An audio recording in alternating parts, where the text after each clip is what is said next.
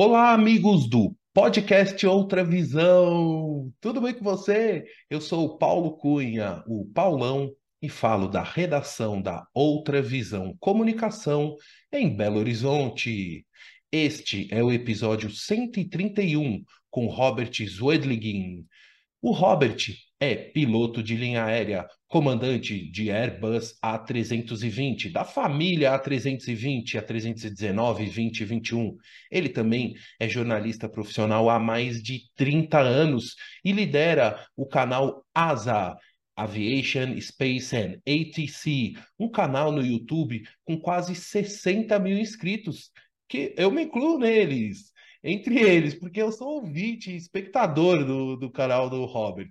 É uma alegria muito grande receber pela segunda vez o comandante Robert, aqui o Captain Bob, aqui no podcast Outra Visão. O Captain Bob já participou lá em março de 2021 do episódio 53, que ele contou sua história de vida, sua carreira no jornalismo e também todo o processo de formação como piloto. E nesse episódio agora, é, gravado em 30 de outubro de 2023, o Robert relembra do momento da retomada da aviação após a paralisação uh, por causa da pandemia, né, do Covid-19. Ele conta como é que está o atual cenário da aviação no Brasil, uh, fala sobre aeroportos, conta um pouco do seu dia a dia como piloto de linha aérea. Claro que também fala sobre o canal ASA, os trabalhos uh, que realiza para o canal, enfim. É uma entrevista muito legal, é sempre muito bom, muito é, divertido receber o Robert aqui. É uma pessoa que, até a gente comentou na entrevista, a gente poderia ficar conversando por horas e horas, porque assim, assunto Uh, sobre aviação o que não falta. E também, eu, como um jornalista curioso, sempre tenho muitas coisas a perguntar para os profissionais amigos da aviação, tá bom? E claro, não posso deixar de convidar você para prestigiar aqui o canal Outra Visão, deixar o seu like, seu comentário, sugestão, enfim, curta e prestigie também este canal, tá bom? E agora, com vocês, episódio 131 com Robert Zwedligin. Tchau!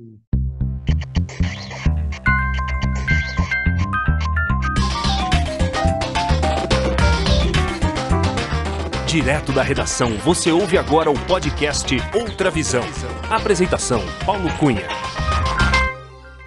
Alô, Robert Zwedligin. Tudo bem com você, Robert? Tudo bem, Paulo? Como é que você está? Tudo ótimo. Robert, seja muito bem-vindo ao podcast Outra Visão. É com muita alegria que eu te recebo mais uma vez para a gente bater um papo bem descontraído. E mais uma vez, muito obrigado por aceitar o convite e por prestigiar este podcast. Robert, é, antes de começar, eu gostaria de saber de qual cidade você está falando neste dia 30 de outubro de 2023. Bom, antes de mais nada, agradeço o convite, é sempre uma honra e te dar os parabéns aqui pelo excelente trabalho que você tem feito né, com o podcast, muito legal, parabéns mesmo. Eu estou hoje, estou hoje aqui em Fortaleza, né, cheguei ontem à noite de voo, fiz Palmas, Brasília, Recife, Fortaleza, e hoje faríamos Fortaleza, Brasília, Curitiba, mas houve uma alteração de escala em função da chuva de ontem em São Paulo e também do avião de pequeno porte que estourou um pneu lá em Congonhas e vários voos alternaram e acabaram cancelando o nosso voo de Fortaleza para Brasília e nossa escala mudou, então a gente só vai de passageiro hoje para Guarulhos e amanhã a gente volta para a programação antiga. Então, uma alteração de escala, mas até mais tranquilo para a gente conversar com com mais tempo, né? Ficar bastante tempo aqui é, batendo papo, né, Paulo? Sim. Ô, Robert, então esse domingo foi agitado, né, na aviação, porque aqui em Belo Horizonte choveu demais essa madrugada. Então, teve a questão lá em São Paulo, teve a, o clima e também a questão do, da aeronave, né? Então, foi, foi um domingo movimentado na aviação, né? E olha, eu estava em Brasília ontem à noite, fiz um lanche no aeroporto, encontrei outro colega que veio de São Paulo, ele com aquela cara cansada, assim, de ah, olha, São Paulo estava, pegou hoje, foi bem complicado para a gente. Aliás, é, com, né, com a graças a Deus, né, a gente a pandemia foi embora e os voos voltaram a, é, a ter ocupação máxima aí, a grande maioria dos voos com uma excelente ocupação e o aumento do número do voo, dos voos, né? E a gente, o que tem visto pelo Brasil, né? É, a infraestrutura está começando a dar sinais de que não vai suportar um aumento ainda maior no fluxo de aeronaves e passageiros. E São Paulo, a gente observa isso. Congonhas, por exemplo, às vezes você fica 50 minutos para conseguir sair do finger e decolar, né? dependendo da hora. É, chegando, mesma coisa, você está tá na aproximação, já te pedem para reduzir para a mínima velocidade e faz espera, entra em uhum. vetoração, então está bem complicado voar na Terminal São Paulo, para quem não é da aviação, lembrando que a Terminal São Paulo engloba né, toda a área dos principais aeroportos né, da, da, da, grande São Paulo. Então você tem Congonhas, você tem Campo de Marte, você tem é, Guarulhos, Catarina e Viracopos. Então toda essa área aí é, está complicado, né? Mas você mora em Belo Horizonte, então vale a pena chamar atenção também para Confins. Confins está bastante complicado, dependendo da, da hora. Uhum. Muita fila para decolar, muita sequência para pouso, então não está nada fácil é, voar nas grandes terminais, aliado à, à falta de, de maior estrutura. E, traduzindo isso, falta de pistas. Perfeito, perfeito. Olha só, pessoal, olha que bacana a gente poder conversar com um comandante de linha aérea que está no dia a dia da aviação, né? E assim, e traz essa, literalmente, essa outra visão, né? Do, do universo da aviação que é desconhecido para mim como passageiro. Claro que a gente é, tem as notícias dos amigos, né, da aviação, mas assim, é, é um, relato muito bacana, Robert. E, inclusive, vem de encontro com essa pergunta que eu queria começar, que é o seguinte: é, até avisando para a audiência que o Robert já participou aqui do podcast Outra Visão em março de 2021, lá no episódio 53, que ele contou sobre a sua história de vida, sobre a sua carreira no jornalismo, sobre essa sua carreira, é, toda a formação para até se tornar piloto de linha aérea. Uma entrevista muito bacana. Ele fala sobre o, a, a AETA, né, que é o grupo de, de aviação que ele tinha, enfim, uma entrevista bem completa. E naquela ocasião, o Robert contou, tá, a gente estava naquele momento da, da pandemia, né, da Covid-19 e tal. Aí, Robert, a pergunta é o seguinte: você já até adiantou um pouquinho sobre essa retomada dos voos pós-pandemia, né? Porque a aviação foi uma das indústrias mundiais que mais foram afetadas assim diretamente com a paralisação, por outro lado, também foi a indústria que mais é mais importante, né, para a distribuição, logística de entrega das vacinas e tudo. Eu queria que você contasse um pouco assim, como é que foi esse momento de retomada de fato da aviação? Quando que você sentiu, e dentro da sua rotina como profissional da, da aviação, que tinha voltado no ritmo anterior, assim? É, aliás, você lembrou de um ponto bastante interessante, que a aviação, é, no meio da pandemia, você não tinha passageiros, mas tinha carga, né? E foi o que salvou muitas empresas aéreas é, realizando voos é, para buscar insumos, né, de, de para produção de, de, de, vacinas. Foi o caso também aqui no Brasil, que o pessoal foi para a China.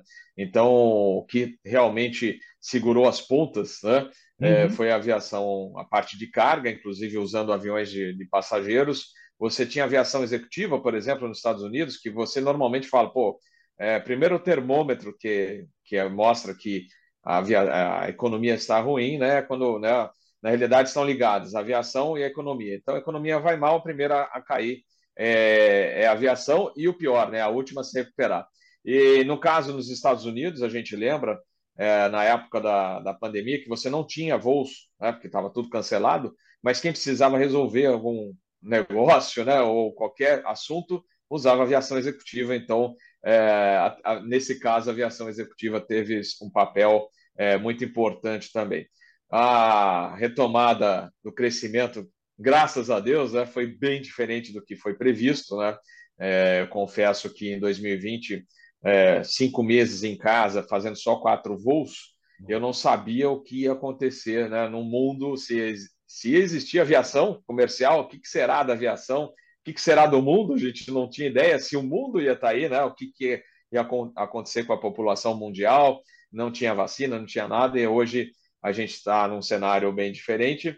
É, a recuperação surpreendeu até as companhias aéreas, porque muitos analistas falavam que só depois de 2024, para lá para frente, que as companhias iam começar a respirar, e olha só, a gente está fechando 2023, as empresas aéreas mudando a projeção de lucro, imagina, projeção de lucro já acima do, do esperado né, para esse ano. É, ainda a situação, é, você vai falar, né? Pô, mas então é, vamos baratear as passagens, não é essa a questão, né? A questão, duas coisas aí que são importantes é, falar. É, a passagem não é que passagem está cara, está com valor alto, mas vale ressaltar que todos os custos da aviação né, são em dólar. Né? E o dólar deu aquela baixada, mas está naquele patamar do, dos cinco reais. Né? É, você tem a variação do petróleo, o querosene que subiu absurdamente. Aí vamos pensar, é, equipamentos em dólar, manu, é, peças, né? É, de maneira geral, dólar. Avião, leasing, porque o avião não é da empresa aérea, é um leasing, é um aluguel, pago em dólar. É, aliado a isso, você depois da pandemia, os hotéis subiram os preços. Nossa. E aí você tem que colocar a tripulação no hotel. Uhum. Então, imagina você colocar uma tripulação de um A321, é, são sete tripulantes, num hotel. Né? Então, tem todos esses custos, é, são muito altos. Né? Então, porque as pessoas costumam falar: ah, mas olha, tá com lucro, então tem que baixar o preço da, da passagem. Não tem como, gente, não tem como, infelizmente. É, o, aqui no Brasil, a gente fala custo Brasil, custo Brasil também Isso. é muito alto. Você vê é, os impostos que as empresas aéreas pagam, as tarifas, né? Comparados, por exemplo, aos Estados Unidos, né? Você tem um cenário diferente. E o pior, gente, o pior é que é o seguinte: Estados Unidos você vai, é, por exemplo, para um aeroporto que você tem sete pistas, né? O Miami, por exemplo, você tem quatro né? Mas tem aeroporto Atlanta, por exemplo, é, tem cinco pistas, né? Vai construir, tem um projeto mais uma. Então a, a aviação flui de maneira mais né, é, tranquila, né? Uhum. Então você a, a, infraestrutura te ajuda a baixar seus custos, porque você não tem atrasos. Né? Veja a situação de ontem, como a gente mencionou no início desse episódio, né? É. É, falta de estrutura, falta de é, você tem em Congonhas uma pista só, né? É, chuva. É, no caso de Guarulhos, né, com teto baixo, você é, tem que espaçar mais os, as aproximações, né? as decolagens também são né, é, reduzidas, o, o, número é reduzido né, de decolagens durante a hora, então você é, tem uma série de dificuldades e aí o que, que acontece? Aí tem tanto assunto, Paulo, que a gente ficaria um dia inteiro aqui. Ah, mas é, aí você. Eu adoro, eu adoro. Aí, como eu falei, né? Cancelaram o voo. Né? Aí pensa bem, cancelaram o voo. Agora, hoje aqui no Brasil, a gente tem uma indústria, entre aspas, tá? uma indústria de processos. Então, é, não foi culpa da empresa. É, um avião, né, um jato executivo estourou um pneu, pode acontecer, acontece, acontece com avião grande, acontece com avião pequeno. Estourou, mas interditou, né? Ficou, o aeroporto ficou impraticável, né? É, devido a né, esse problema técnico uhum. com esse avião, né? Aí você tem voo alternado, voo cancelado, voo atrasado, e aí várias empresas correm para o passageiro, vão processar que você vai ganhar. E, a, e o passageiro muitas vezes ganha né, uhum. esses processos, e coitado da empresa, ah, né, não pode falar. Não, mas pensa bem o, o, como é o peso né, financeiro disso, porque você está num país difícil né, de, de trabalhar, você tem. É, e tem casos absurdos, né? Eu comentei isso num episódio recente do canal Asa, né? É, que o passageiro mesmo chegou atrasado né, para voar, perdeu o voo, Olha. processou a empresa e ainda ganhou. Né? Então são coisas que você fala, ué, como isso? Não é possível, né? É, e, mas acontece, são coisas que acontecem no país. Então, só falando, vamos voltar ao foco, né, que é da sua uhum. pergunta, da, da pandemia. É, graças a Deus os voos estão cheios, né? Ah, voos, novos voos, as empresas ampliando a malha aérea, é, o, já revendo a projeção de lucro para 2023, né? É, então o cenário é muito bom, diferente do que daquele cenário pessimista de 2020, né? É, e, e, emprego então nem se fala, é, muitas é, muitos colegas foram demitidos, né? 2020 voltaram para a empresa e hoje estão as empresas aéreas estão chamando mais profissionais. Então, é, e, e vai lembrar, não é só piloto, comissário, você tem é, é, gente de, de terra, terceirizados, é, você aumentando o número de voos num determinado aeroporto, o entorno também começa a ter seu crescimento e gerar mais empregos. Sim, não, e, e, uma das coisas que você colocou, Robert, sobre a judicialização, né, da, da, esse custo judicial desse monte de gente que entra com processo, ele está embutido no bilhete que a gente paga aqui no Brasil, né, Robert? Isso aí, é isso aí. é, tá, está embutido, a gente chegou ao absurdo de ter um, um estado aqui no Brasil que teve voos reduzidos, porque eram tantos processos, tantos processos, que as empresas aéreas falaram, pô, não vale a pena manter serviço, porque a gente só está perdendo dinheiro aqui de tanto processo que colocam lá no determinado estado, e está acontecendo isso. Então, é, é complicado. Né? Eu ontem mesmo falei com o meu aluno, né? estou dando instrução em rota, e eu falei assim, como é difícil você manter uma empresa aérea, né? É, é, é aquela piada, coisa de louco, né? Se você quer perder dinheiro, cria uma empresa aérea. É, perder assim, é. você, não, você, você fala, ah, mas teve, teve lucro, mas eles fazem até uma piada, né? Pô, eu investi um bilhão, hoje eu tô com um milhão, olha aí. Exatamente. É, se o, se o, o, bilionário vira milionário, né? Com abrindo. É, não, não é fácil, não é fácil. E você falou também do, do custo, né? Da, da, dos processos, e tem. E o pessoal reclama, por exemplo, mais um, uma dor de cabeça é, para as companhias aéreas, é, o, é a tal tarifa da mala e de embarcar a mala que você pode levar. Veja bem, pessoal, uma mala de 10 quilos, tá? Então aparece gente no gate lá com uma mala gigantesca e reclama que quer despachar, né? E isso causa um mal-estar é, desgraçado. E eles falam, ah, que é um absurdo, vou processar a empresa aérea tal. E, mas lá no exterior, é, gente, é muito mais restrito. Né? Você vai numa low cost lá, vai voar numa Frontier da vida, uma Spirit, ah, deu um pouquinho acima do peso da mala, vai taxar, eles taxam sim, não tem aquela, lá não tem conversinha não, jeitinho brasileiro, ah, quebra essa, não tem. Então, é, é muito complicado, é um, um assunto que ainda tem muito, vai acontecer muito debate em cima, mas não é fácil, não é, é fácil mesmo. Você sabe que outro dia eu estava embarcando, tinha um cara com três malas de mão, Robert Eu não sei como. O cara tava com três malas de mão, de rodinha, assim, tudo, as malas dentro do padrão, mas ele estava com três, porque na verdade é uma de, de, do padrão e uma mochila, né? Uma bolsa, né? É, e eu observo muito isso. O passageiro hoje chega já com as pedras, né? Querendo. Se, alguém, se algum funcionário falar, olha, infelizmente não tem mais espaço, gente, chega uma hora que não tem espaço na, no, nos bins, né, nos compartimentos. Não tem como, você tem que acaba despachando. Mas é aquela história, né? É, eu, por exemplo, quando vou voar com a, viajar com a minha família, que eu compro passagem aérea, é, qualquer empresa aérea, não, não vou, se eu estou de férias, eu não vou com a passagem benefício sujeito espaço vago. Eu falei, não, eu quero garantia, por exemplo, que eu vou embarcar e que a gente vai conseguir voltar. O que, que eu faço? Né? Um voo nacional. Eu pago a, a mala, o embarque da mala. Ah, é muito, gente, é muito mais confortável. Ah, mas são 40, 60 reais. Gente, é um, você não, vocês não têm ideia, é, uhum. porque no fim você não paga, leva a mala né, lá para cima, tem todo o trabalho de carregar né, para a área de embarque, no fim tem que despachar.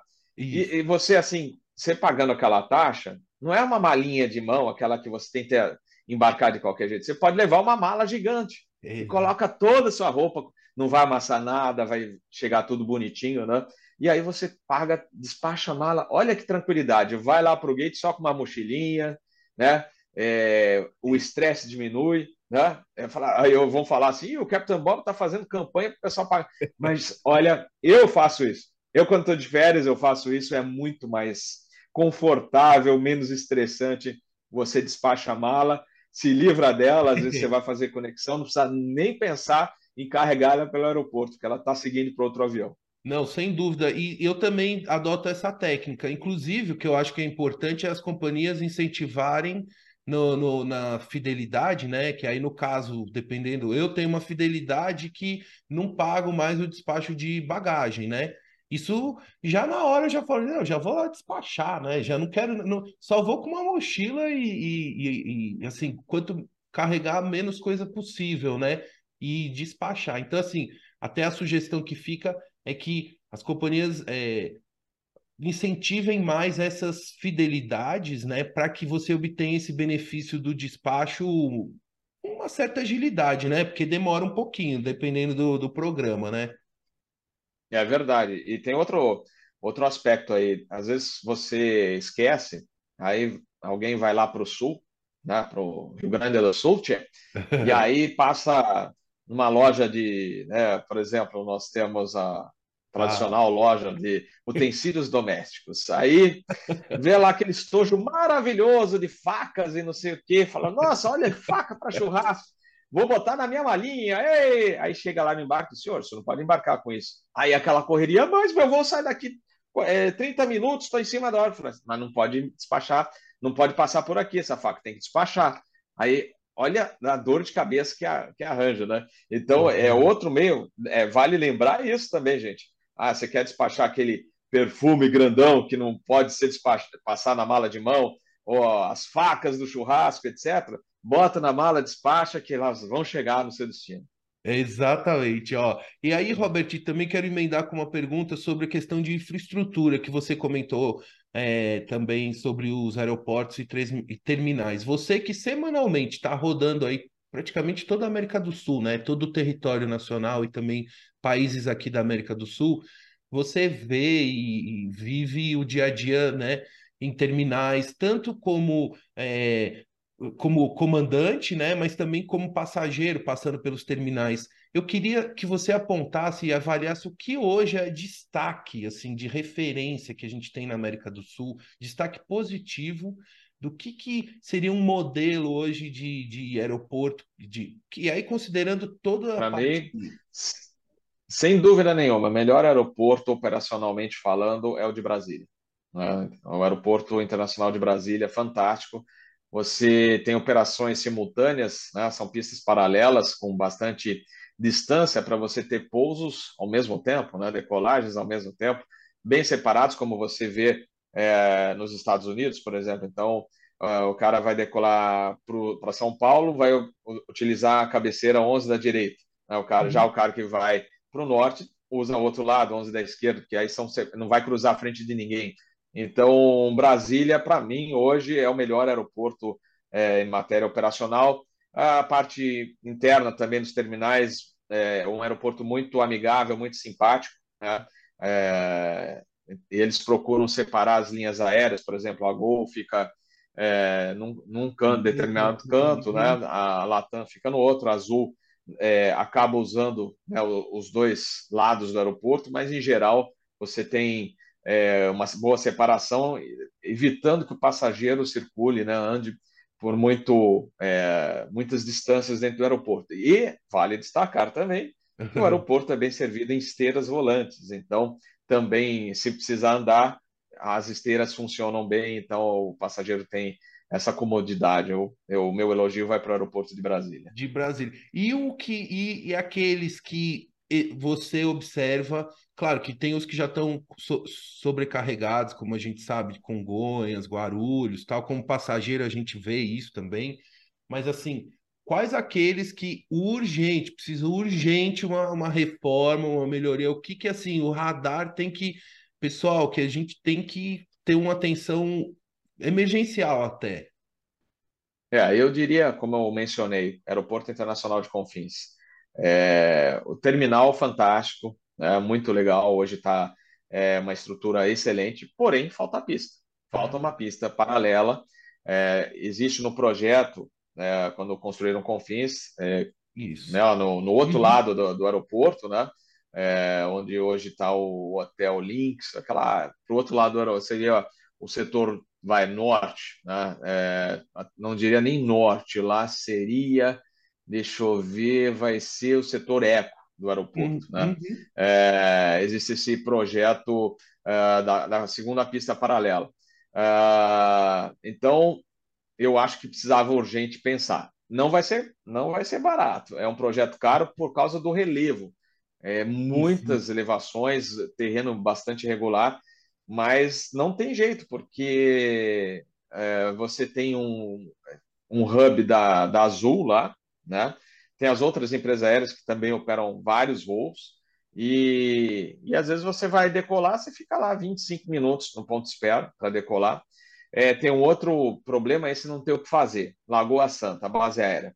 Então, se tem algum avião da Força Aérea aproximando para Lagoa Santa, suspende as operações no aeroporto de Confins. Então, você fica lá esperando, com, né, dois motores girando, é, consumindo combustível, esperando um bandeirante da Força Aérea passar lá pela área de Confins, pousando na Lagoa Santa.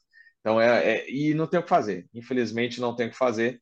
É, vai ter que. É, isso aí é um, é um, convívio e também não tem muito voo para Lagoa Santa. Isso ainda a gente é, tem que gerenciar. Tá?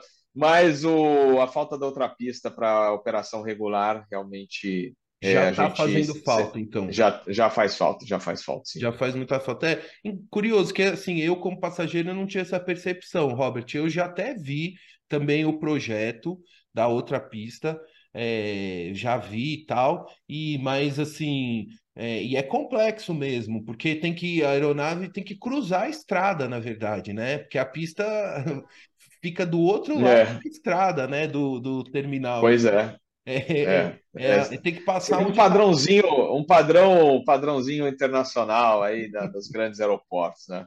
Mas vai lembrar que o Galeão, o Galeão já tem viaduto lá.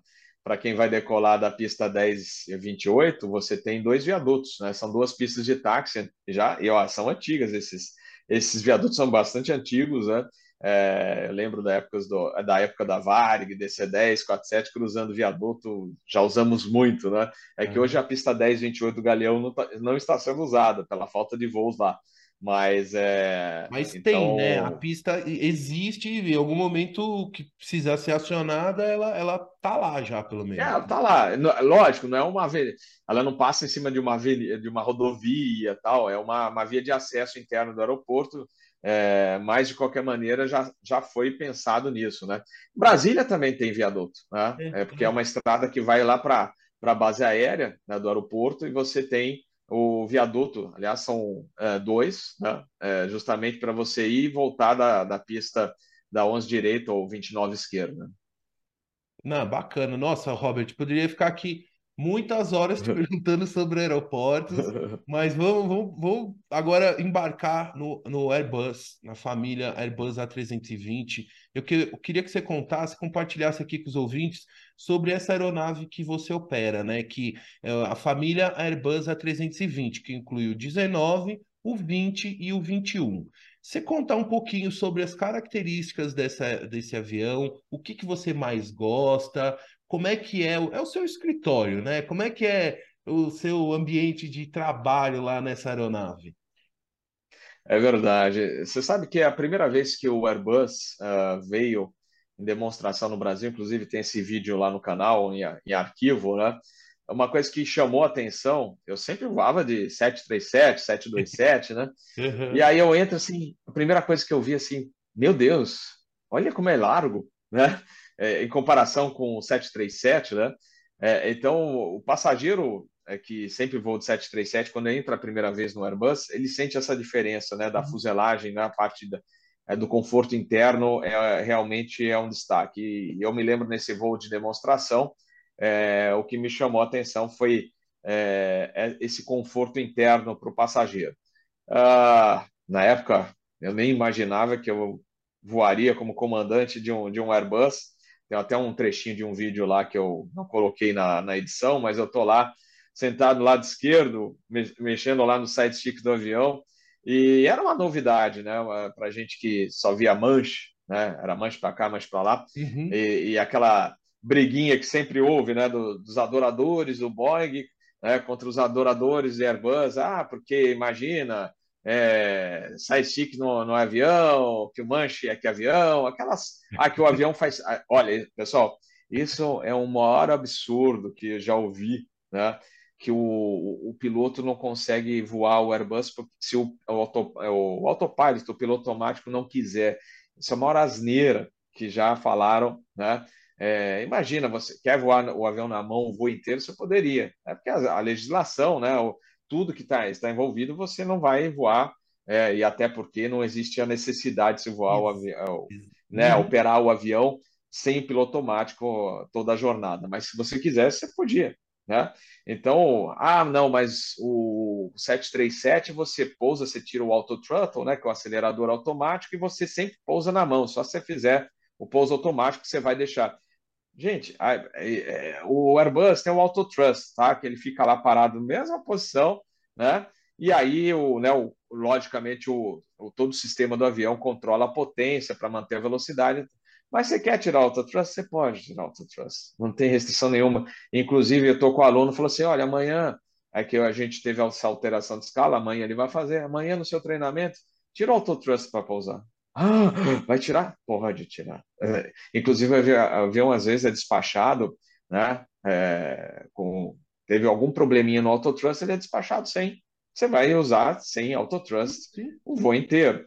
Então, é um avião fácil de voar, eu diria que extremamente confortável para o piloto, porque é, aquele conforto que eu falei para os passageiros, a gente tem no cockpit também. Ah. Eu, um cockpit é, que foi pensado na parte de ergonomia. Então, para o piloto é extremamente confortável. Você tem a mesa, oh, como é boa aquela mesa. Uhum, uhum. É, você sabe que quem é promovido, né, por exemplo, o copiloto que é do 20 vai voar o 777 ou 787, ou o comandante que é do 20 pô, vai ser promovido para o 777, né, na, para voar internacional, ele fica feliz que ele está sendo promovido para o avião grande, né, wide, mas ele sempre fala, pô, eu sinto só falta daquela mesinha que era boa, né?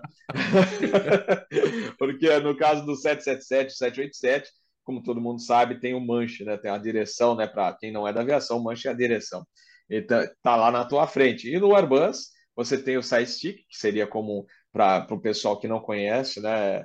É, é, como se fosse um joystick de, de videogame, fica do lado esquerdo do comandante, do lado direito do copiloto. E aí, e aí você tem o espaço, e é aquela sobra de espaço, pô, é uhum. a mesa, então a gente puxa do painel, vem a mesinha, você faz sua navegação lá, hoje a gente está, inclusive, abandonando um pouco a, a parte do papel, a gente está começando a fazer toda a parte de navegação pelo iPad, a gente baixa em cada aeroporto, né? Ah, Mas, de qualquer, maneira, de qualquer maneira, você tem alguma documentação que você precisa preencher, assinar, etc., você tem uma mesa, e para fazer refeição, nada melhor do que você apoiar sua bandeja numa mesa, diferentemente de um Boeing ou de um Embraer, que você vai ter que colocar sua mesa no, nos seus joelhos, né, na, na, apoiar nas pernas e comer, né, equilibrando a bandeja nas suas pernas e um manche ainda na, depois. Então, não, não. é bem mais confortável. Aí você vai me perguntar, pô, mas você está falando do Airbus? Porque você não voa o Boeing? Eu voei já o Boeing, já vou Embraer. Vou Embraer 145 na Rio Sul e voei o 737-300 na VASP. Então, eu sei como são os dois. Gosto de todos os produtos, gosto de voar Boeing também, gosto de voar o, o Embraer. Gostei de voar o Embraer, mas o Airbus hoje eu vejo como é, é confortável. Só para a gente é, é, encerrar a parte de cockpit, né? Uhum. Eu, em 2019, eu fui tirar meu, parte da minha carteira do, da FAA, lá dos Estados Unidos. É, eu fui na Panam, em Las Vegas, e aí eu até queria voar o 737 NG, que tinha o simulador disponível, mas sobrou só o 737-300, que a Aeroméxico estava voando o NG, e eu falei, bom, vou fazer no 300 mesmo, até porque eu voei na VASP uhum. e tal. Gente, ah, o choque foi grande. Eu olhei aqui e falei, meu Deus, como é antigo isso. No caso do 737 MAX, por exemplo, você vê a modernidade é, a, dos, dos uh, displays, né? novos displays, novos sistemas. Então, realmente, é, existe uma grande é, evolução ah, no cockpit do 737 MAX. Ah, o 300 já ficou a geração antiga, né? É, um pouco mais antigo. Mas, de qualquer maneira, a filosofia do 737 é a mesma do, do primeiro modelo. Só, uhum. O avião só foi sendo adaptado, né? A, a cabine ganhando é, os displays, né? Conforme houve evolução. Então, você te, tinha o 737-200, que era tudo analógico, depois veio o 737-300, os primeiros, inclusive, era, eles eram meio híbridos, né? um pouquinho analógico, aí você tinha alguma coisa nova, e depois veio a geração final vai, do 737-300, que já era aquele estilão que a gente acostumou a voar, inclusive tinha na VASP. Né? E depois veio o NG, e agora, por último, o Max. Mas a filosofia é a mesma, né? então você, o painel é, é superior, você tem muitos botões, etc. E para quem voa o Airbus, é uma cabine mais clean, né? Ela é mais limpa, então é, não tem. É, é, um termo até meio é, popular, mas não tem tantos pitocos Olha, lá em cima quanto tem o 737-300. Então, o choque, né, na hora que você entra, fala, né? você estranha bastante, né? Mas o. Fala, Paulo, você ia Não, perguntar. E a família Airbus, né? Ela, ela, é, as aeronaves Airbus nos anos 90 é, elas entraram com tudo aqui no Brasil, né? No final dos anos 90, sobretudo com a, com a TAM, né? Com, é, que até então era domínio total da Boeing, né, Robert? Você que voou na VASP e tal, era, era Boeing 737, 27, tinha o A300, né? Ou A310, mas aí a, a TAM que realmente consolidou, né? O, o, a entrada da Airbus, assim, com tudo, né? Com essas aeronaves que hoje é, praticamente, é, acho que não sei, é capaz de ter mais Airbus voando no Brasil do que Boeing, né? Eu não sei, se, até se você sabe essa informação. Eu acredito que sim, é, eu acredito sim, porque hoje você tem a Latam e a Azul, né? as duas operando Airbus, e só, no caso, a Gol e as cargueiras com os é, modelos antigos, no caso, né? Por exemplo, a Sideral, uh, você também tem a, a Modern, né, Modern, que operam. É. E, e elas já estão né, começando. Comandante é. Paulo Licati, né? É, então, mas eles já estão começando a receber modelos um pouco mais novos agora, né? Estão é, negociando a chegada de outros aviões. Então, é, de qualquer maneira, eu acredito que a frota Airbus hoje seja a maior né, no Brasil. É, não sei te precisar agora com os números, mas só a Latam, 19, 20, 21, e recebendo é, ela recebe todo mês aviões novos, praticamente todo mês ela recebe um avião novo da fábrica, né? Ah, recentemente veio o, o 21 Neo da Latam, o Lima Bravo Bravo, então a frota Airbus sempre aumentando, né? É, eles vão renovando a frota e também ampliando, porque a malha tem que, né, a malha doméstica especialmente, você tem que ampliar o número de voos e não tem como você é, ficar com uma frota reduzida. Então, acredito que é, essa frota vai aumentar. E para finalizar, né, a parte de conforto, né, e de, de, de operação, o Airbus ele é, né, com o sistema fly-by-wire, todas as suas proteções, ele é um avião muito mais, é, ele ajuda muito mais o piloto é, numa situação é, anormal, por exemplo, uma questão de wind shear. No caso do Boeing, você vai ter que é, vai para né, você que controla toda a parte de atitude da aeronave para escapar desse shear. E no, no Airbus fala assim, ó, meu, faz o que você precisar, né? É, é, pega aquele o pitch bem superior do, do, que o normal, se for se for o caso, e deixa que, é, é entre aspas, né, como, deixa que a gente segura as pontas do avião aqui, né, os computadores, porque eles não vão deixar o avião entrar em stall, entrar em atitude anormal, porque uhum. justamente é uma proteção adicional né, de segurança que tem os aviões da Airbus. Lógico, ah, se tiver algo inoperante ou que reduza essas proteções, aí o piloto vai ter que tomar mais cuidado com certas é, é, operações. Né? Mas com o sistema no, funcionando normalmente, ele é muito mais confortável em manobras é, para situações anormais, como wind shear, né? ou terreno, manobra evasiva de terreno. É, já aconteceu comigo, né? ele dá o alerta de terreno, é, full backstick, né? todo para trás, você né, toga e aí o avião subindo, beleza, aí você vê aquela velocidade drenando, vai né, falar, e agora? Não, mas ele segura, ele não deixa o avião entrar numa situação de stall, por exemplo. É, então ele é muito mais tranquilo, muito uhum. mais é, Amigável, é, seguro, né? eu diria. É, é, porque no caso, como eu falei, o caso do, do Boeing, o piloto, é, não pense, pessoal, que está assistindo, ah, então é muito mais perigoso voar de Boeing. Não, não é esse caso, porque o tripulante que voa um 737, ele treina isso no simulador. É, é a única coisa que você é, é, é, a, essa situação, no caso de voar um Airbus, é muito mais confortável para um piloto para executar a manobra, né? Você tem uma garantia é, de tranquilidade maior para a execução do procedimento. Perfeito. Ô, Robert, aí uma dúvida só com relação à questão de Boeing Airbus. É, por exemplo, na, na companhia que você voa, eles operam o Airbus praticamente nas rotas domésticas, né, e, e América do Sul, mas nas grandes rotas internacionais hoje operam só Boeing também, né? Isso tem a ver com a questão do custo do, da operação do A350, que eu já até voei no da, da, da sua companhia aérea, é, mas que agora eles não têm mais né, na, na, na frota e optaram só pelos Boeing 787, 777. Isso tem a ver com a questão do custo operacional da aeronave? Sim, é, lembrando aqui, pessoal, eu não, não represento a empresa aérea que eu trabalho como comandante, né? Mas o que a gente é, teve na época da pandemia, é, e foi um trabalho muito bem feito, né? É, foi, a, a, foi na fase do Chapter 11, né? Que a empresa recorreu para é, viabilizar a sua sobrevivência, né? E o trabalho que o pessoal fez na parte administrativa foi excepcional. Tanto que a empresa era a terceira colocada antes da pandemia, hoje é a primeira, uhum. uma situação financeira é, confortável, ampliando mercados, então realmente foi um trabalho bem feito.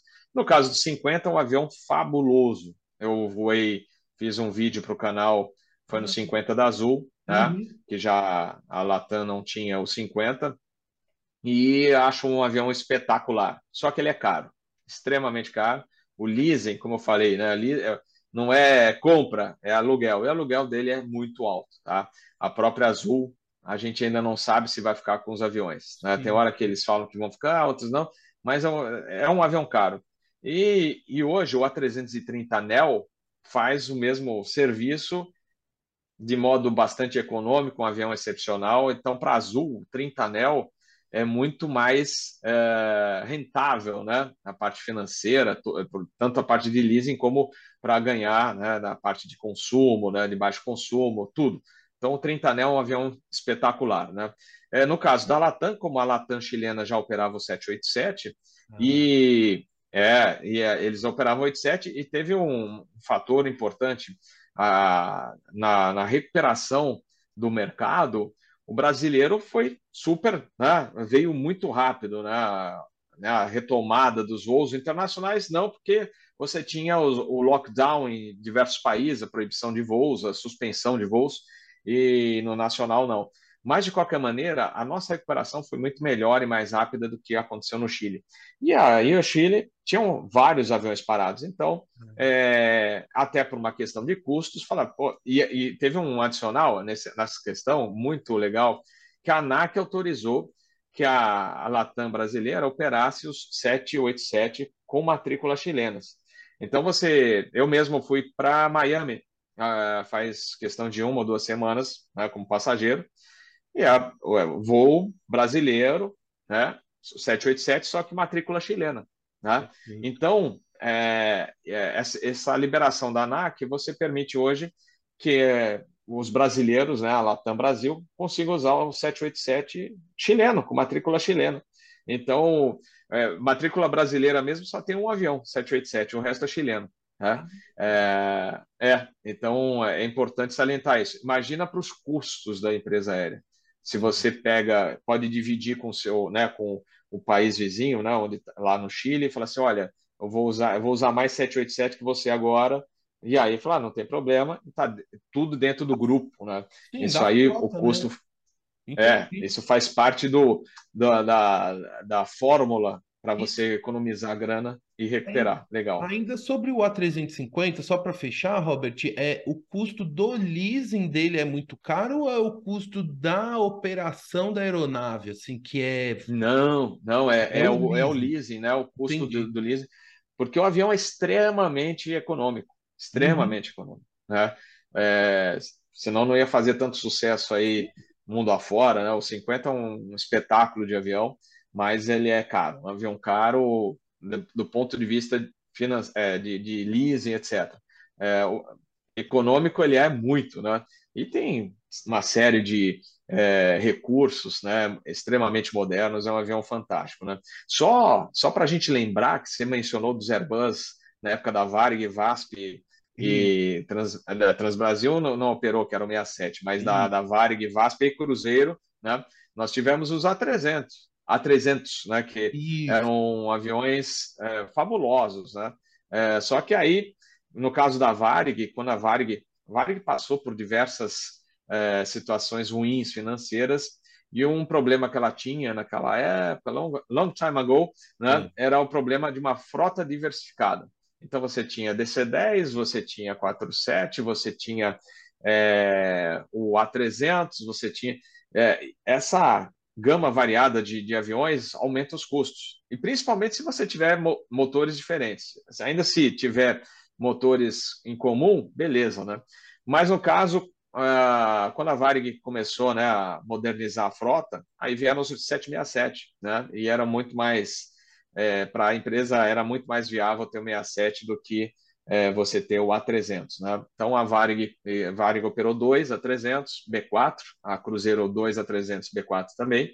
Aliás, lindos aviões, maravilhosos. Né?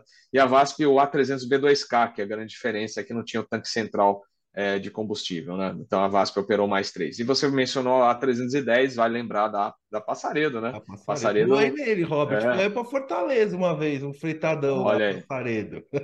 Eu, eu, tive o prazer né, de ser convidado por um comandante que hoje está na empresa aqui, né? O Fioravante, na época ele voou na Passaredo, e ele ia fazer um voo local para atender crianças carentes é, em Guarulhos. Saindo de Guarulhos, eu tava, estava no aeroporto e falei, ah, Tá fazendo o quê agora? Falei assim, ó, tô, é, pra, é, já estou finalizando meu trabalho, que eu trabalhei, lembrando, vai lembrar que na década de 90 também eu trabalhei como repórter da, da, da Rádio Jovem Pan, ficava nos aeroportos também, depois era o Magazine, etc. E aí eu falei, não, eu aqui estou encerrando, né? E, e aí, falei, ah, quer dar uma volta de A310? E aí eu fui com ele no Jump Seats.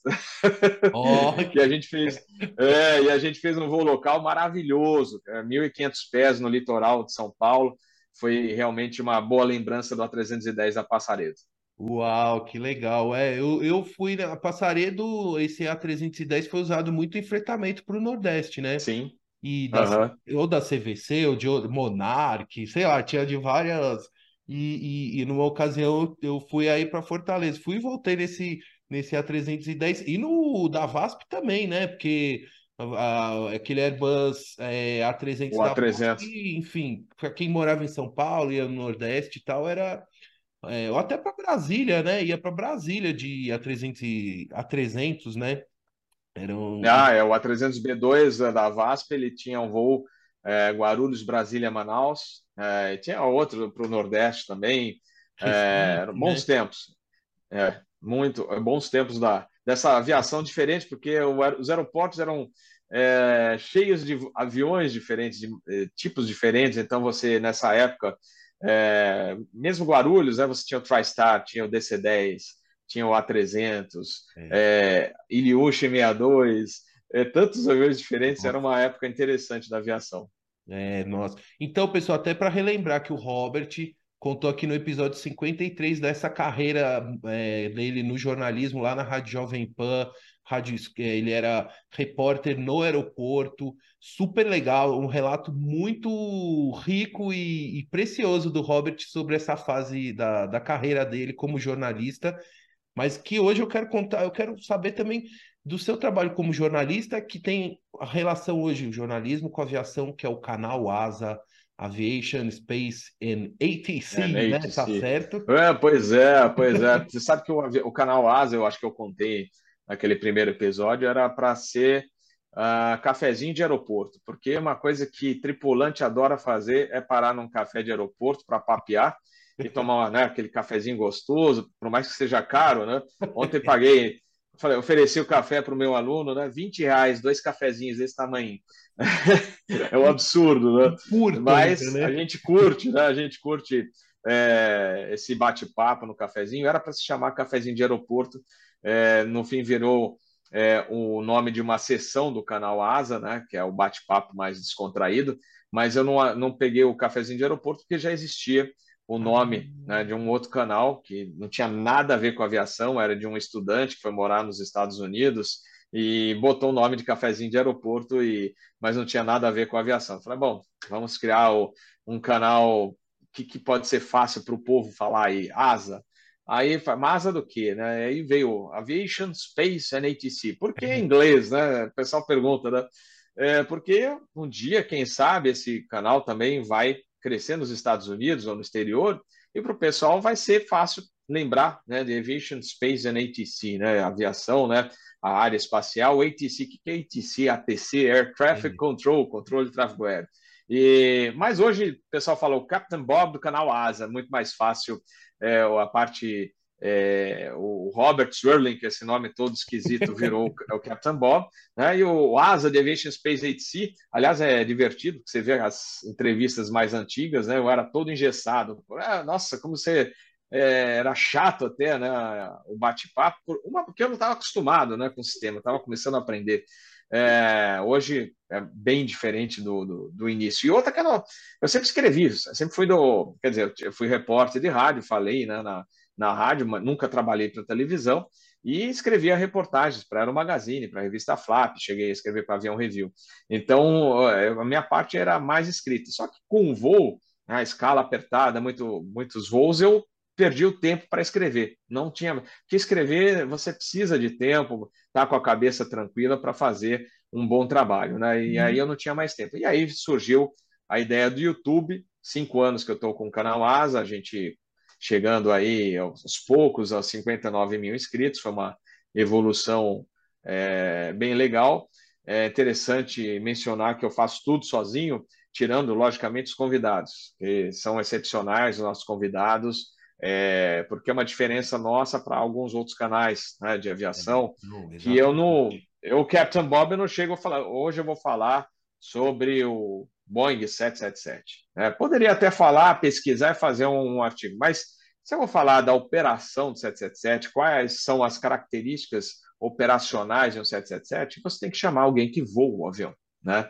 Isso a gente faz. É, vou, não, não vou é, falar sobre a situação de uma empresa aérea norte-americana sem estar lá vivendo o dia a dia né, da, de um aeroporto, do movimento. Então, nós temos o nosso querido Peter Biondi, que é, ele é consultor na área de aviação, mora lá e sabe muito mais de toda essa área de aviação do que a gente aqui no Brasil. Então, eu tenho os meus convidados é, que, nossa, engrandecem o canal ASA, e mais a parte de divulgação, né, de ficar lá atrás e tal, uhum. só eu. eu é. faço sozinho é, é, a parte artística de Instagram, tudo. É, eu até gostaria né, de dividir isso tal. Mas, por exemplo, tem certos trabalhos que só você vai conseguir fazer direito. Por exemplo, na época, na época, na época da, da revista Aero Magazine, ou da revista Flap, mas principalmente da Aero, você tinha o, né, o editor-chefe, você tinha o diretor de arte, né? Então, às vezes você fazia as fotos, você queria que certas fotos saíssem na matéria, e quando você via o trabalho final, não estavam as fotos lá, que eram as mais importantes do artigo. Então, é, é, é essa parte boa, se você trabalha sozinho no YouTube, dá um trabalho, mas, por exemplo, numa edição de vídeo, que você grave é, num cockpit, alguma coisa, uma operação de um avião, você vai colocar aquilo que você acha mais importante e não vai se perder né, numa é. edição é, do porque... vídeo ou qualquer outra imagem. Que eu acho que é isso também, uma das coisas que é, caracteriza o seu canal é que tem a sua mão direta em todo, todo esse processo, né? E até chamar atenção aqui, pessoal, quando o Robert participou do, aqui do podcast em março de 2021, o canal Asa tinha cerca de 27 mil inscritos. Hoje já está batendo quase 59 mil.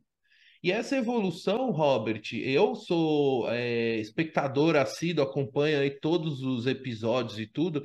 Acho que tem muito a ver com essa sua responsabilidade né, em colocar informação sobre aviação no YouTube e a forma como você abre o espaço para profissionais qualificados do setor é, é, debaterem sobre assuntos importantes da, da área. E isso se reflete muito no, no Asa News, né, que é um, é um programa de de não, não digo de debate, né? Uma mesa redonda, né? É uma conversa que é, circula sobre desde a parte técnica, da parte de mercado, da parte de formação, enfim. Então, acho que isso tem muito do DNA de quem está liderando isso, que é você, né, Robert? Então, esse trabalho, assim, é, é vamos dizer, você está colhendo os frutos dessa dedicação também, né? É verdade. Você sabe que sempre no meu trabalho em revista ou na Rádio Jovem Pan, é você, se você trabalha para um veículo é, que não é uma imprensa. Antigamente a gente chamava imprensa marrom, né? É, que era aquela imprensa que não estava muito preocupada com a verdade dos fatos, ou se levasse alguma coisa errada para o público, tá, tanto faz. O importante era vender jornal, revista.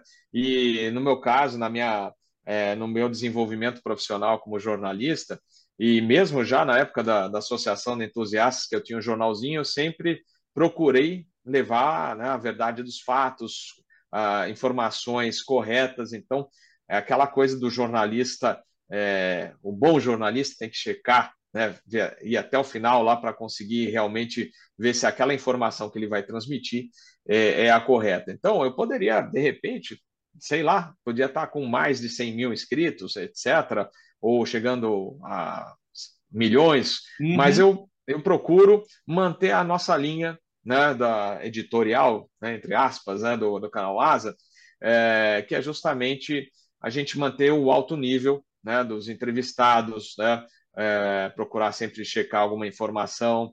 É, se a gente falou alguma coisa não correta, a gente procura em seguida corrigir. Então, às vezes, no próprio episódio, a gente está fazendo uma live, então alguém escreve é, lá nos, nos, comentários do, do chat, fala, é, o que está acontecendo é isso e aí a gente traz isso para o público. Então, eu não sou o dono, eu não quero sair lá como só eu sei a verdade, né? então eu procuro trazer as pessoas do meio, e isso tá, também traz o respeito em relação ao canal Asa. Né? É, então, por exemplo, hoje você às vezes tem alguns convidados que só participam do canal Asa porque a gente criou essa confiabilidade, né? é, falou assim, não, eu vou dar entrevista lá, eu vou bater papo, porque eu confio no canal Asa, né? Então é, uma, é um diferencial nosso. É, tem quase 59 mil inscritos, como eu falei, poderia de repente ter meio milhão, um milhão, mas é pelo formato que a gente não quer deixar o nosso formato de realmente não ser extremamente técnico, mas procurar trazer uma informação é, com toda a responsabilidade, a informação mais próxima ou sempre a, a, a mais próxima da realidade que você tem aí no, no, no meio. Sim, perfeito. Inclusive, é, o Robert é, publicou logo lá no início do canal Asa uma entrevista muito boa, uma entrevista e muito importante, até para um registro da história da aviação comercial brasileira, com o finado comandante Fernando Murilo, que foi é, o comandante do voo 375 da VASP, que inclusive, né, Robert, vai ter um filme que vai ser lançado é, agora. Eu queria que você contasse um pouco sobre os bastidores dessa entrevista, Robert, é, que eu sei que foi muito importante para você pessoalmente, que era amigo do, do comandante, e também como isso é, repercutiu dentro da, da, da, da assim, do mercado, né, da, da do, também do canal, né? Como isso foi importante para o canal. O que, que, você pode contar um pouco sobre os bastidores dessa entrevista? É, é uma pena, né, Paulo, que a entrevista a gente fez sempre muitas entrevistas online, né? Não, né? É, frente face to face, né? Diante da pessoa, né? Talvez é, se a gente é, tivesse a oportunidade de gravar com ele, com o comandante é, saudoso, comandante Murilo, é, a gente poderia até ter ampliado mais a, reportagem, mas como eu falei, é, muita, muito material nosso é de lives, né? É, a gente é, tem que, eu tenho que trabalhar em função da minha escala de voos. Hoje eu estou em Fortaleza, é, vou para São Paulo, amanhã estarei em voo, então é difícil às vezes a gente conciliar isso. E o comandante Murilo já estava com uma certa idade, era muito complicado, né? A gente também conseguir agendar é, talvez uma visita, e, e, eu não queria perder a oportunidade né, é, de fazer esse bate-papo com ele. É, consegui, a gente conseguiu fazer o bate-papo. É, também era o início do canal, acho que é episódio número 24, né? É, até peço desculpas, porque muita gente não gostou, ah, você interferiu demais na entrevista. Primeiro, eu tava, como eu falei, eu estava me adaptando né, ao formato de televisão, não é a televisão, é o uhum. YouTube, uhum. mas não deixa de ser é, o vídeo, né? Você diante de uma, do vídeo. E eu precisava também direcionar né, a, a reportagem para certos é, dados mais técnicos tal. Então, é, eu, às vezes eu interferia para falar assim, olha, não, né, e aquele com relação àquele assunto, para direcionar o, o, o, entrevistado, né, é, justamente para trazer as informações que você precisava, né. Mas foi uma entrevista muito legal, acho que no final das contas até fiz um corte dela, é, acho que faz umas duas semanas eu peguei os principais pontos e, e coloquei no ar, acho que ficou legal esse corte. É, é, realmente é muito bom você ter a oportunidade de entrevistar um herói, né? É, porque aqui no Brasil, às vezes se valoriza, é, deixa de valorizar, por exemplo, uma pessoa, um professor, é, caso daquela professora que morreu, né, tentando salvar seus alunos, né, não foi foi esquecida e se valoriza outras pessoas que é, a gente é, fica pensativo, mas a gente não. É, pois é, pois é. E, e aí no caso do comandante Murilo, né, teve tanto tempo para ser homenageado, né, e ficou meio assim esquecido. E, logicamente, eu tinha essa lembrança desse caso, que é, é um caso espetacular, né, as manobras acrobáticas que ele fez com o Boeing 737. É, como ele falou mesmo na entrevista, além do peso do copiloto, estava morto em cima do manche, né? É, então, toda, o fato também, ele tinha uma ligação muito é, grande com esse copiloto, era amigo né, pessoal dele, então tudo, tudo envolvendo você com o motor parando por falta de combustível, você imagina, esse cara foi realmente, o comandante Murilo foi sensacional, foi um grande herói que nós tivemos aí no, no passado. Fico feliz que tenham feito o filme, eu só lamento que usaram 737-200, que o avião em questão, né, no, no caso, era um 737-300, mas já ouvi que eles não conseguiram um 737-300 para fazer essa gravação, só tinha o 200 disponível, então por isso que eles gravaram um 737-200. E em breve o Fernando, que é o, né, é o, o filho né, do, do comandante Murilo, ele também deve dar uma entrevista no Asa News, vai participar como convidado para comentar um pouquinho né, desse, é, desse filme, de toda, todo o caso. Eu lembro ainda eu tenho, acho que a gravação, tenho lá em casa, em VHS, né? É, da época do, do acontecido, é, da reportagem, quando tudo aconteceu. Ele era jovem, adolescente, né? Sendo entrevistado. Hoje é, mora, inclusive, não mora mais no Brasil, mora em Portugal, né?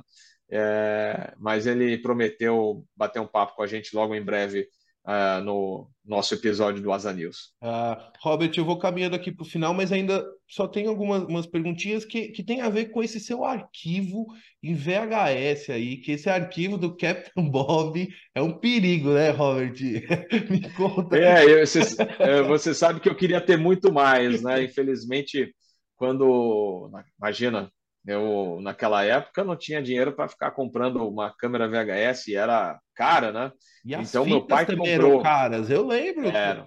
Eu lembro, é, não era só a câmera. E, e, e para a gente não entregar muita idade, Super 8, pior ainda, que veio antes, né? É, meu pai chegou a ter uma câmera Super 8 sem som, porque a, a com som era caríssima, né? não tinha nem é, condições financeiras de comprar uma Super 8 com som, né? Uhum. Eram poucas as pessoas que tinham, né?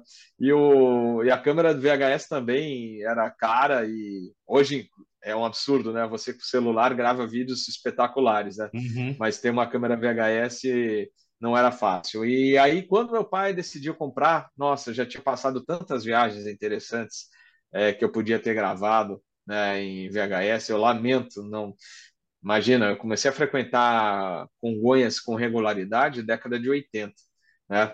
A década de 80 acho que já tava, já, já tinha os primeiros vídeos, né? As primeiras filmadoras, vai, de, de, de VHS, eu acho, não, não, não, não lembro agora. Uhum.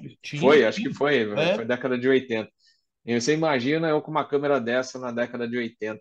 Lá Mas no aeroporto de Congonhas. Você tem muitas filmagens que é, em VHS que já estão lá no canal Asa, que o que é do final dos anos 80, começo dos anos 90, tem muito material, Robert. Você tem bastante coisa. Tem, principalmente, é, principalmente década de 90, que inclusive eu comecei a trabalhar para Aero Magazine, foi em 94, né?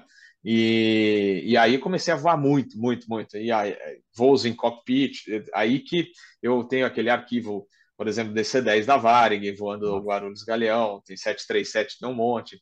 Mas realmente, se eu tivesse um pouquinho antes, eu tinha aproveitado um pouco mais e como eu gostaria, né, de ter essa câmera para ter gravado mais em, em Guarulhos, em Congonhas, antigamente, é, deixa uma saudade né, daquela época e, e não, não tive como gravar. Mas, aliás, tem uma gravação sem som. Eu tenho que botar uma música, alguma coisa, de 1975 em Super 8, que meu pai fez, hoje está em DVD, lá de Congonhas. Eu, meu irmão, né, pequenininhos lá no terraço do aeroporto, comendo misto quente.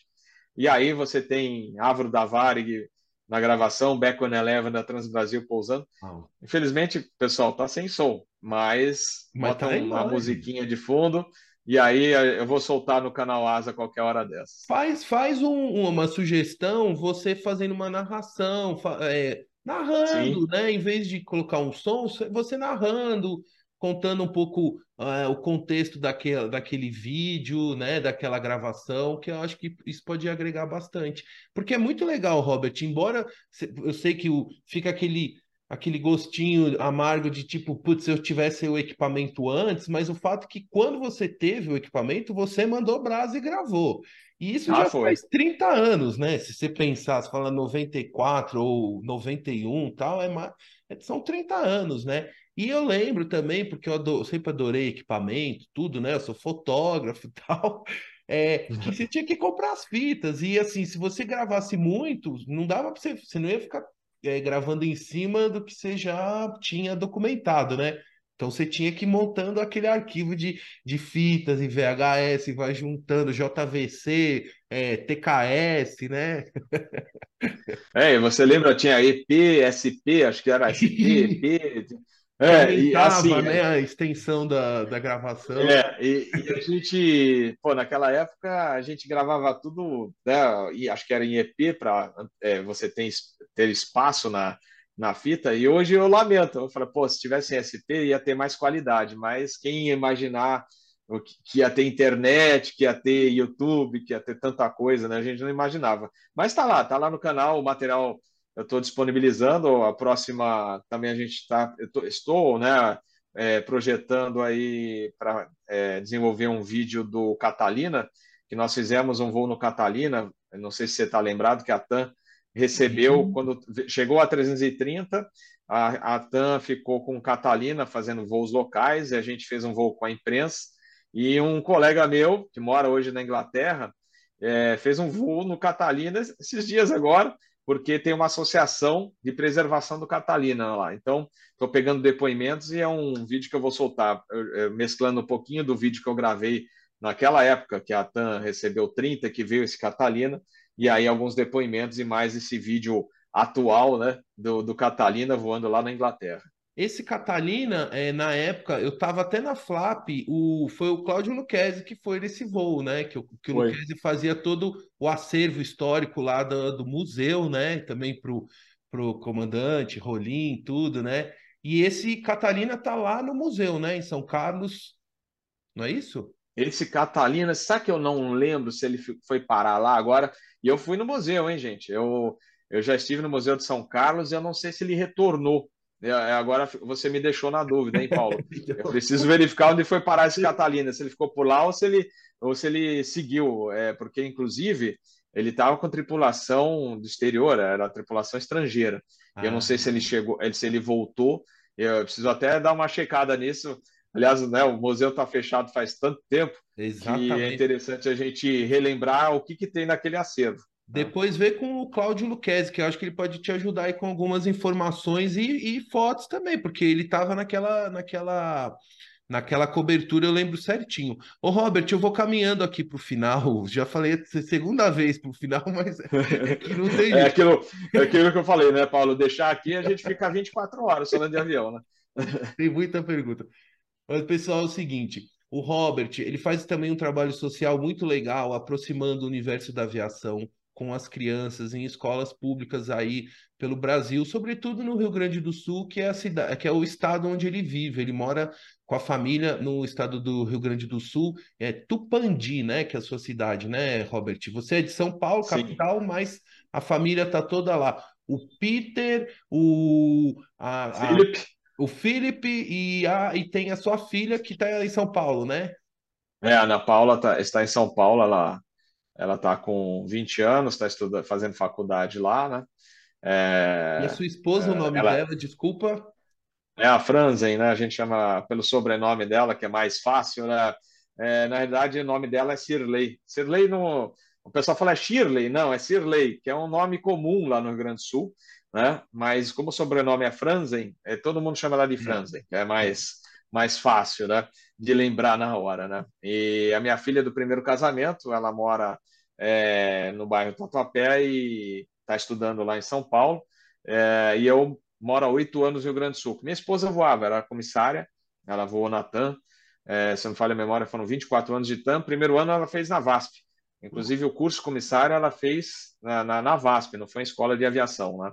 É, e aí, empresa, na própria companhia aérea, então. É, é aquela época que a própria empresa ela fazia a seleção e aí dava o curso para o comissário, né?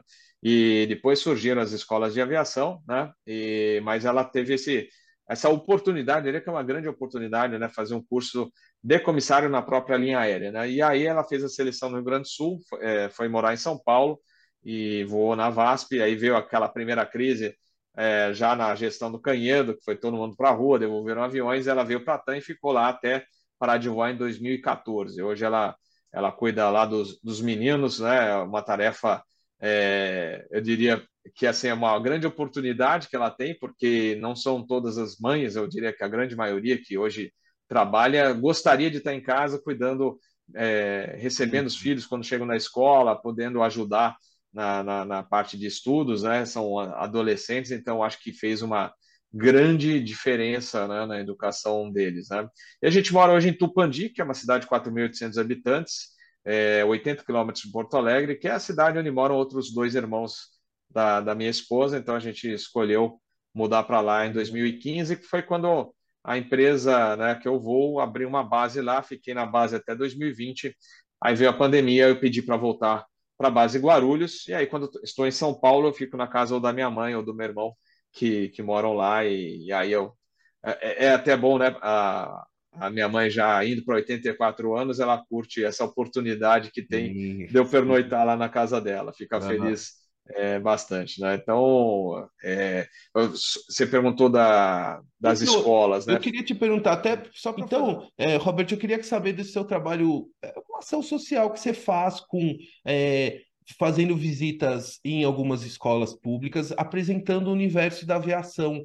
É, você, inclusive, vai é, uniformizado, né, com cap de comandante, tudo. Me conta, como é que é essa experiência de é, estar numa sala de aula com as crianças, apresentando um pouco do universo da aviação? O que, que você pode contar sobre essas ações que você já realizou? Ah, é muito legal, né? É um barato, né? Como a gente fala, é, falava antigamente, né? A, acho que é a Leda Nagli, que sempre encerrava o jornal, ah, que barato, né? Então, é, é, a gente que é da antiga, né, fala, é um barato, né? Uh, sim, é extremamente prazeroso, né? É, você trazer esse universo da aviação que, imagina, é, são, eu fui em duas escolas estaduais, né? É, aliás, é, deixa eu ver, foi escola municipal, é. São duas escolas municipais, né? É, então, uh, eu fui convidado, a primeira uh, escola que me chamou, né? Foi na realidade, como todo mundo se conhece, né? Cidade do interior, o pessoal se conhece, acabaram entrando em contato com minha esposa e ela veio perguntar: escuta, o é, que, que você acha? Dá para fazer isso? Eu falei: não, tô, lógico. Eu sempre falo para as pessoas, né? Eu, quando é, cresci na aviação, né? sempre, né? Sempre as pessoas me ajudaram, inclusive quando eu era entusiasta. É, quando eu tinha associação, é, gente de linha aérea é, proporcionava visitas a, aos aviões, é, inclusive ajudavam na produção do nosso jornalzinho interno. Então, sempre alguém procurou ajudar. E hoje eu procuro ajudar é, quem vai ingressar na aviação, ou quem está na aviação de alguma maneira.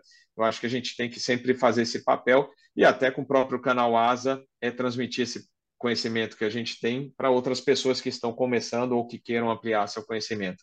E no caso da, das crianças foi é, foi muito legal porque assim, lógico, você tem que ter uma assim a paciência é igual eu até eu, eu falo assim para os professores, nossa, vocês são heróis, né? Porque tem uma paciência, mas é que eles curtem, né? Isso. Então, mas é, é, as crianças atuais, principalmente, né? Do mundo do, das, das novas gerações, né? Elas são muito elétricas, né? Sempre estão estão é, querendo tudo para ontem, né? É, são aceleradas, então você tem que é, aí pergunta uma coisa para você, você fala, começa a responder, ela já está perguntando outra. Né? Não, nem, mas tem que ter um jogo de cintura lá. Mas é um barato, é, um, é muito legal.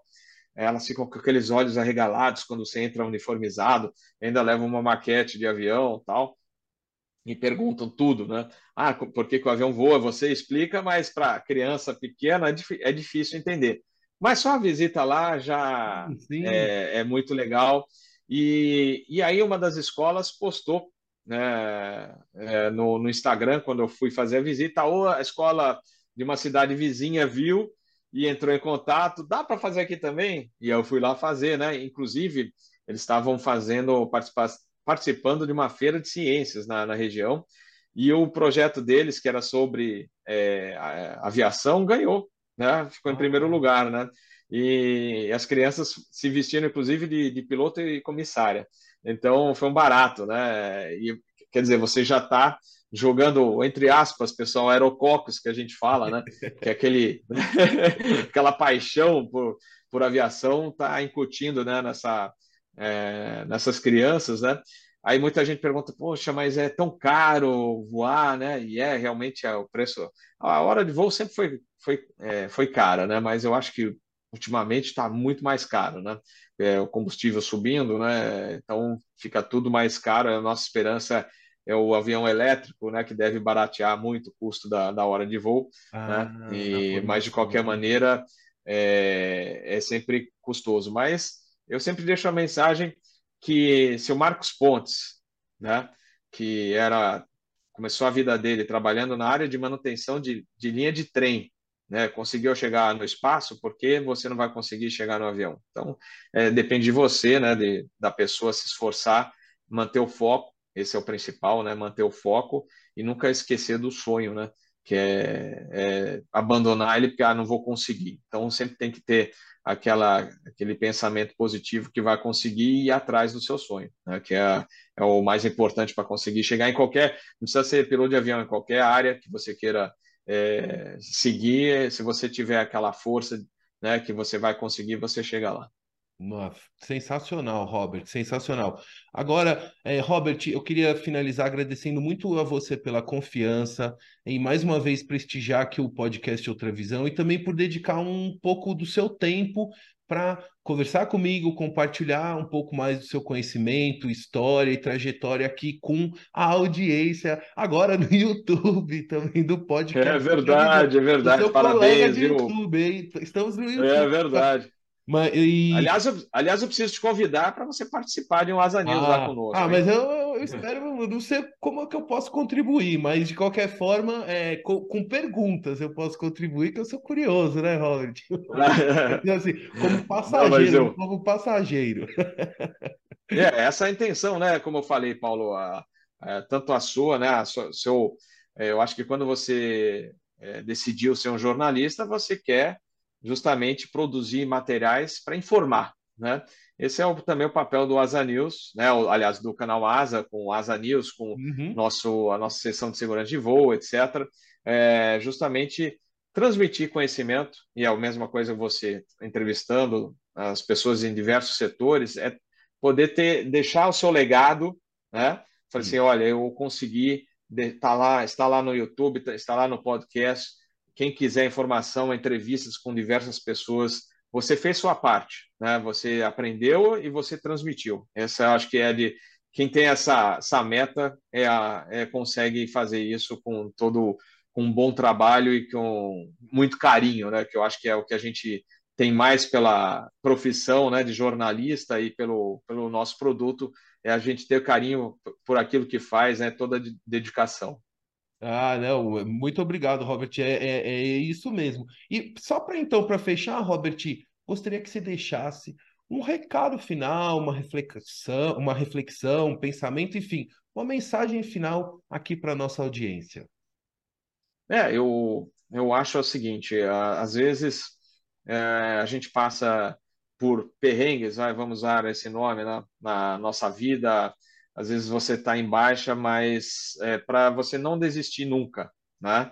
É, você tem amigos, você tem pessoas que é, vão te indicar o caminho certo, e se você realmente é, tem um projeto, tem um sonho, como eu falei né, agora há pouco, é, não fique triste se você não está legal, não está bem, porque uma hora você vai conseguir atingir seu objetivo. É, se afaste das coisas ruins, né? Procure focar, é, sempre uh, ficando ao lado de pessoas que tragam né, crescimento para você, espiritual, profissional ou com dedicação, né, com transmissão de, de conhecimento, que você só vai crescer. Né? Você se afastando do ruim, da parte ruim, é o ideal. Você crescendo internamente, né, espiritualmente, em diversos pontos, você vai só crescer e vai atingir o seu objetivo, é, seja profissional ou na vida, o que você quiser fazer, você vai conseguir. E essa é essa mensagem. Se afaste do que é ruim, não perca a força. Se você estiver passando uma situação é, que não é das melhores, está deprimido e tal, você vai conseguir. Não, não desista, vá em frente que você vai conseguir chegar lá. Muito obrigado, Robert. Um grande abraço para você e bons voos sempre. Tchau. Valeu, meu amigo Paulo. Até a próxima. Valeu. Tchau.